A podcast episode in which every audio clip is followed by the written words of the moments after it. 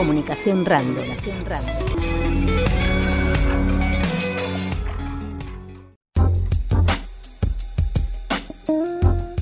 Hoy vamos a volver a hablar del sendero Andrés Quinteros, este proyecto que impulsó la familia del joven Andrés Quinteros y que en febrero de este año se convirtió en un proyecto de ordenanza que finalmente la semana pasada resultó aprobado en el Consejo Deliberante de Bariloche y ahora solamente falta que el Poder Ejecutivo promulgue esta ordenanza y que se lleve adelante la construcción de este sendero que va a ir desde la playa del viento hasta la playa sin viento por toda la margen norte del lago Moreno. Y para conocer los detalles del el origen de esta iniciativa, del camino recorrido y de lo que falta hacer a partir de ahora, vamos a tener la palabra de la concejala Julieta Wallace del Frente de Todos, que nos contaba lo siguiente sobre este tema. El proceso del proyecto de ordenanza surgió después del trágico accidente que sufrió Andrés Quinteros el pasado 9 de diciembre, donde, bueno, en ocasión de ingresar al lago con su kayak y un amigo, este se dio vuelta y Andrés no pudo regresar a la, a la orilla y su cuerpo continúa desaparecido. La familia eh, estuvieron cuatro días de intensa búsqueda en las costas del lago Moreno y bueno, allí advirtieron los eh, obstáculos y el impedimento físico también que existe para justamente acceder a las costas. Ellos entendían que quizá Andrés este, se encontraba en algún lugar o en algún sitio y, que había llegado a la costa. Nosotros del bloque Frente de Todos y en mi caso en particular me puse en contacto con la familia eh, y bueno, ahí comenzó a trabajarse la idea, iniciativa de ellos de crear un sendero educativo ambiental que recorra la margen norte del lago Moreno, un sendero que tenga aproximadamente 6 kilómetros de extensión,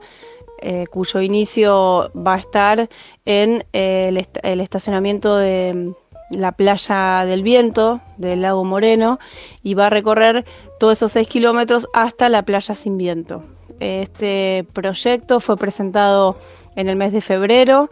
Eh, hubo trabajo de muchos colaboradores, eh, no solo de, la mamá y, del papá de Andrés, sino también de las hermanas y del tío, de Leo, y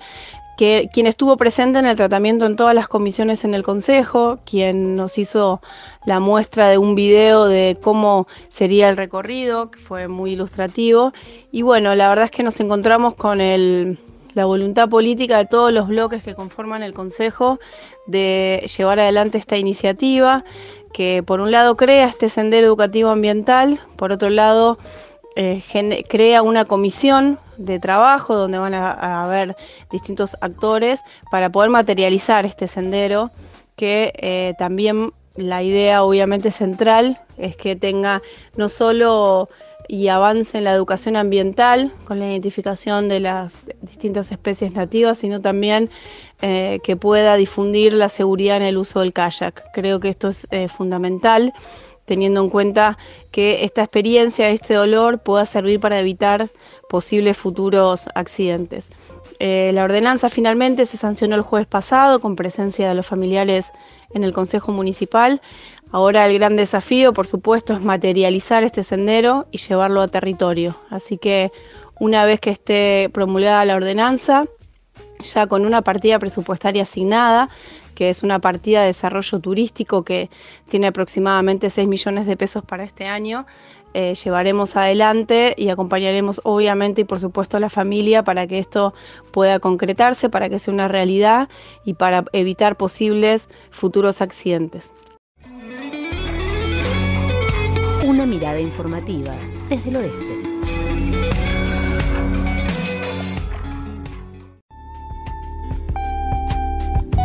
El aire del oeste te acompaña donde vayas. Escuchanos en la web en www.fmsueño.com.ar.